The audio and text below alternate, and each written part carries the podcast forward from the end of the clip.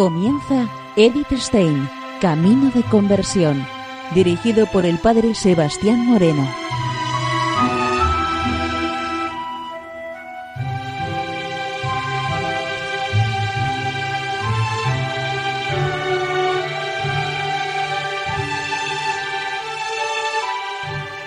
Muy buenos días, nos de Dios. Seguimos conociendo a Edith Stein, Camino de Conversión. En esta emisión de hoy continuamos con la emisión del programa anterior en donde estamos viendo la ciencia de la cruz.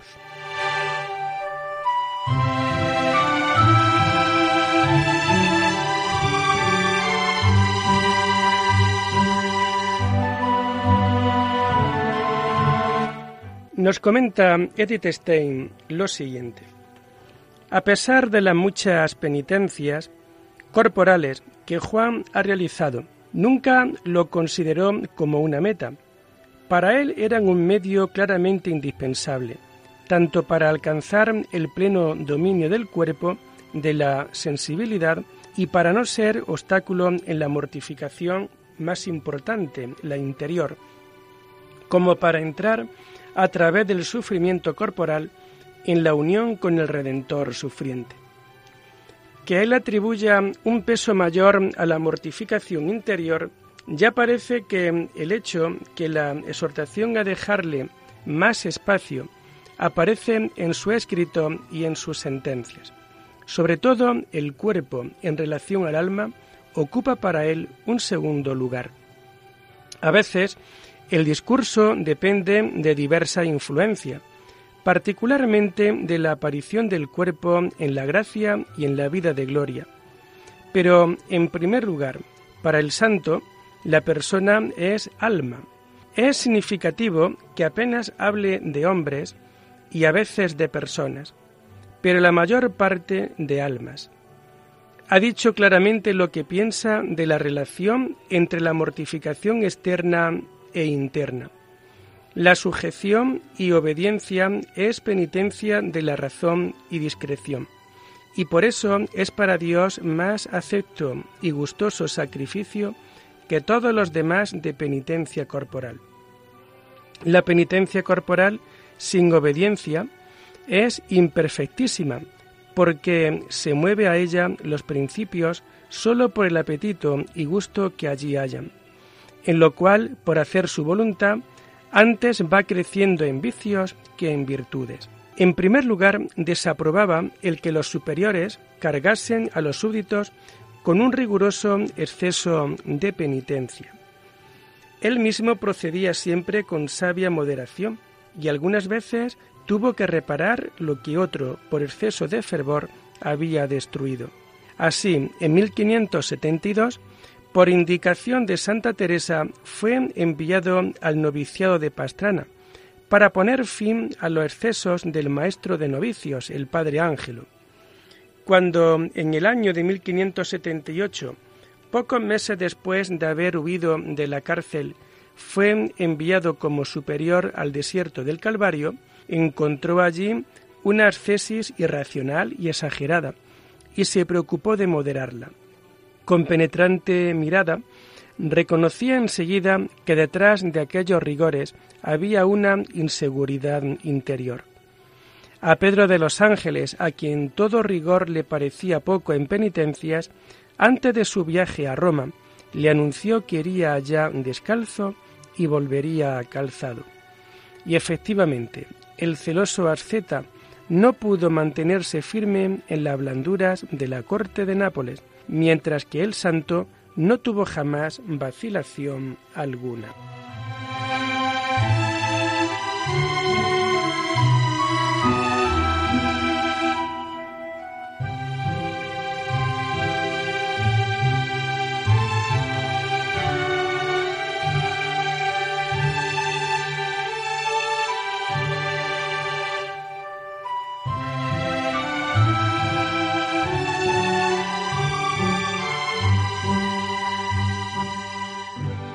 El elemento decisivo es naturalmente no la doctrina, sino la vida, también para la relación entre mortificación interior y exterior. Si pensamos en las penitencias que practicó el santo a lo largo de su vida, puede parecer que difícilmente hayan sido superadas por la pura cruz espiritual. Una comparación específica en tal caso resulta francamente imposible. Para la mortificación interior, así como para la pura espiritual, no hay ninguna medida precisa, ni siquiera una medida común para las obras externas. De todas formas, cuando pensamos en las sentencias de San Juan de la Cruz, tal como las ha expuesto en la subida, no gozar, no saber, no poseer, no ser nada, entonces debemos ciertamente afirmar, en esto consiste el non plus ultra de la desnudez y ni la más alta medida de las obras exteriores ha podido jamás alcanzarla, ya que las obras exteriores más bien aumentan la confianza en sí mismo y nunca llevan a la nada, a la muerte del yo. ¿Cómo podremos demostrar entonces que Juan alcanzó, de hecho, la perfecta desnudez espiritual que exigía? ¿No está cerrado para nosotros el interior de este santo tan callado? Ciertamente no podemos leer en él como en el corazón de la Santa Madre y de tantos otros que se vieron obligados a escribir la historia de sus almas. Sin embargo, el corazón se revela, sin él pretenderlo, en sus escritos y particularmente en sus poesías. Además, poseemos gran cantidad de testimonios de sus contemporáneos, que nos dan una imagen fuerte y unitaria de su personalidad, entre ellos algunos que se apoyan en confidencias de San Juan. Había algunas personas que le eran tan cercanas y estaban tan unidas con él en Dios que les reveló algo de los misterios de su interior, especialmente su hermano Francisco y algunas carmelitas. Pero la impresión más pura y no adulterada nos la ofrecen las poesías. En ellas habla el corazón mismo. En algunas se expresan en tonos tan transparentes como si ya nada de terrenal le atase. En algunas, no en todas. La canción de la noche oscura está llena de profunda paz. En la bendita quietud de la noche no puede percibirse nada del ruido y prisa del día en la llama de amor viva, se abrasa el corazón en el más puro fuego celestial. El mundo ha desaparecido totalmente. El alma abraza con todas sus fuerzas solo a Dios. Solo la llaga nos recuerda todavía la división entre el cielo y la tierra. La perfecta paz del alma, de la que brotan estas canciones, no sólo se manifiesta en el contenido del pensamiento, sino también en la forma poética. Su calma y sencillez son el latido natural de un corazón que se abre en estos puros tonos sin esfuerzo alguno, y con toda naturalidad, como canta el ruiseñor, como florece un capullo. Son obras maestras de arte porque no se percibe en ella nada de artificial. Lo mismo se puede decir de otras dos poesías, El pastorcito y La fonte. Sin embargo, difieren en contenido y forma de los dos poemas anteriores, y a su vez son distintas entre ellas. En el pastorcico no se expresan inmediatamente los sentimientos del alma, el poeta ha visto una imagen y la expresa en una forma artística. Ve a Cristo crucificado y escucha su queja sobre las almas que han olvidado su amor. Con este tema compone una égloga pastoral tan del gusto de su tiempo y como en el más grandioso estilo lo había hecho en el cántico. Si para este se inspiró en el cantar de los cantares, para aquella ¿No pensó en el buen pastor que da la vida por sus ovejas? ¿Y no es la queja del pastor para con su esquiva pastora un eco de aquella lastimera llamada de Cristo cuando lloró sobre Jerusalén? Las palabras que se repiten, el pecho del amor muy lastimado, dan la nota de fondo. Salen de un corazón que se ha olvidado de sí y se ha adentrado en el corazón del Salvador. Es pura pasión que así se expresa en el alma liberada de sí misma y unida al crucificado.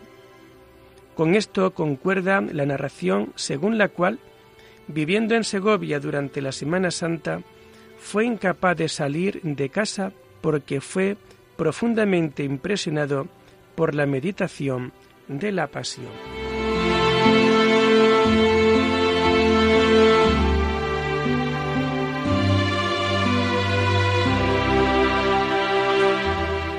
En el poema de La Fonte, nuevamente canta el alma algo que la conmueve interiormente, como en la noche oscura y en la llama de amor viva. Pero lo que la conmueve no es como allá su propia suerte o disposición, sino la vida íntima de la divinidad, tal como se lo revela la fe. La eterna fuente que emana, de la que procede todo ser, que a todos ellos da luz y vida, que hace nacer de sí mismo una corriente igual y que junto con esta segunda procede una tercera corriente de idéntica plenitud. La canción que canta estas verdades no es poesía de pensamiento, lo que hace realmente es cantar con los más puros y musicales sonidos. La doctrina de la fe se ha convertido en vida que fluye. El mar eterno con tranquilo oleaje se agita en el alma y ahí canta su canción. Y cada vez que golpea la orilla se oye un eco oscuro, aunque es de noche. El alma es limitada y no puede abrazar el mar infinito. Su mirada espiritual no está adaptada a la luz celestial que le merece oscuridad, y así vive una vida de ansias en medio de la unión con la Trinidad, y a pesar de gozar del pan de vida en donde Él se comunica porque es de noche. En estos versos se expresa la esencia de la contemplación oscura. El poema Vivo sin vivir en mí expresa en su idea dominante casi el mismo pensamiento, que muero porque no muero. La idea dominante no es aquí, como en la de la fonte y el pastorcico, una melodía que vuelve a brotar continua y espontáneamente del fondo del corazón. Es un tema que es tratado con variaciones. Quien ha construido estas estrofas es consciente de su arte juega con su tema, la pena mortal de esta vida, que no es la vida verdadera, no es la pena viva que se expresa en el poema, aparece sólo como un reflejo en el sentimiento retrospectivo que el poeta recoge en la reflexión. Sus potencias están aún en actividad, y como su alma no se ha entregado plenamente y sin reservas, todavía domina en ella el temor de perder a Dios. Por ello se lamenta de sus pecados y los siente como fuertes ataduras que la atan a esta vida.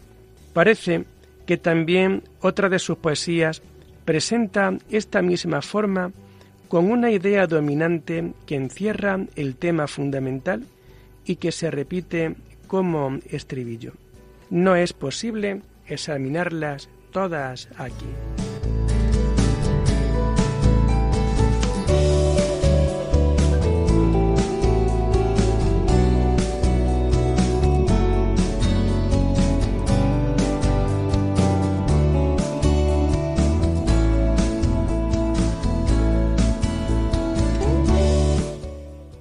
Nos comenta Edith Stein lo siguiente. Solamente tenemos que volver una vez más en este contexto sobre el cántico espiritual. El padre Silverio lo considera como el primero y al mismo tiempo como el más bello de los poemas, y en efecto, algunas de sus estrofas son de un encanto incomparable. Para nosotros resulta claro que la riqueza de imágenes encuentra unidad perfecta en el símbolo esponsal dominante. Pero no se puede afirmar que toda esta riqueza de imágenes haya brotado del profundo del alma sin una intervención voluntaria del artista por darles forma. Muchas han sido pensadas y formadas artísticamente. Algunas comparaciones parecen traídas de no se sabe dónde. Y esta variada multitud de imágenes y de pensamientos se corresponde con el contenido. La inquietud de un proceso movido del desarrollo interior. Si comparamos este poema por su contenido y, forma con los otros cuatro de que hemos hablado, todos juntos nos dan una respuesta a la pregunta de cómo ha practicado el santo la mortificación interior.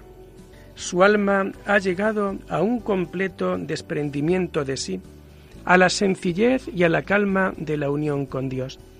Pero esto ha sido fruto de la purificación interior en la que una naturaleza ricamente dotada ha cargado con la cruz y se ha puesto en las manos de Dios para ser crucificada.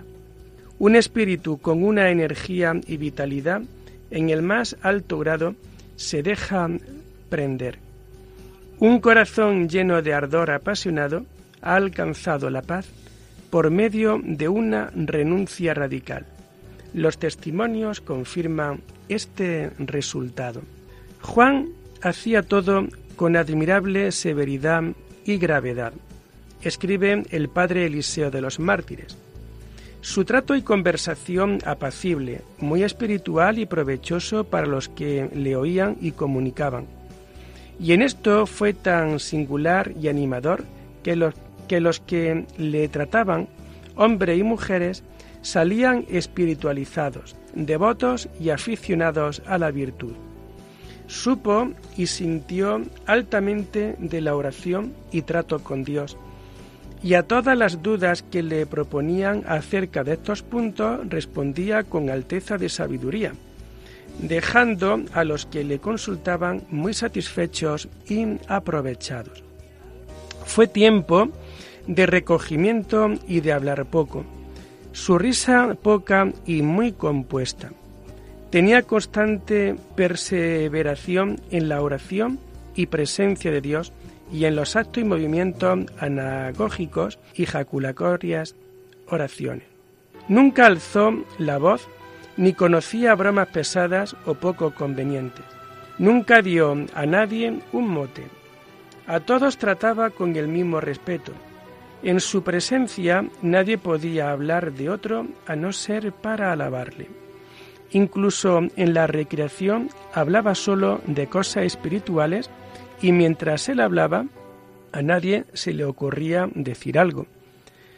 También al final de las comidas añadía una exhortación espiritual y se quedaban todos como inmóviles en la postura en que se encontraban. Ciertamente su influencia sobre los otros era asombrosa. Ya entre los calzados su presencia era una invitación al silencio. Con una breve frase acallaba definitivamente las angustias y tentaciones. Fue asimismo grande en el discernimiento de los espíritus. Postulantes que pedían el ingreso en la orden fueron por él rechazados a pesar de que a los demás parecían completamente aptos, o fueron por él aprobados, a pesar de que a otros no parecían a propósito para la orden. A una carmelita le hizo recordar en la confesión una grave falta olvidada durante largo tiempo, sobre la cual ella no había reflexionado y por eso no había reconocido. En este contexto también resulta apropiada la conocida narración de la Santa Madre, que al distribuir la comunión a las religiosas en el monasterio de la Encarnación, el santo le dio media hostia para mortificarla abiertamente, porque conocían su predilección por las hostias grandes. Más riguroso se mostró todavía con la Madre Catalina de San Alberto en Beas, que estaba segura de comulgar un día determinado en que era posible recibir la Sagrada Comunión. Cuando llegó este día, Juan se la negó en la distribución de la comunión, incluso cuando regresó por segunda y tercera vez. Y cuando le preguntó por la razón, él aclaró que pues la hermana estaba segura de que comulgaría, había obrado así para enseñarle que jamás debemos estar seguros de lo que pensamos.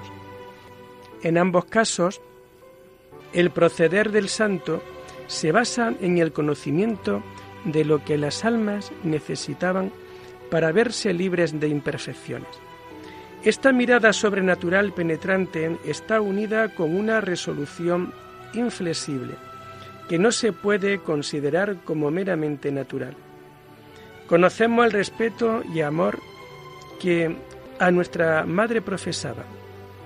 ¿Cómo se hubiera atrevido el joven humilde religioso a comportarse de este modo con Santa Teresa, la llamadura fundadora, si la virtud del Espíritu Santo no le hubiera dado fuerzas para ello? ¿Cómo hubiera podido el bueno y manso San Juan de la Cruz por sí mismo enseñar de un modo tan sensible y humilde como en el caso de Beas? Ciertamente, tampoco su bondad y mansedumbre pueden considerarse como dones puramente naturales por las observaciones agudas que hacía a propósito de los directores inexpertos y violentos, tanto en la llama de amor viva como en otros lugares de sus obras. Sabemos que el santo distaba mucho de ser por naturaleza una paloma sin hiel. Sus descripciones sobre ciertos tipos de piedad en los últimos capítulos de la subida son de una ironía que en el trato personal podrían resultar muy hirientes. El que ni como superior respecto a sus súbitos, ni como simple religioso en las horas de recreación haya hecho uso de ella, demuestra que había conseguido dominar plenamente su naturaleza. Él ha vivido fielmente su doctrina. Cuando comparamos sus dichos acerca de las virtudes y dones con los testimonios acerca de su comportamiento, vemos que existe un acuerdo perfectísimo.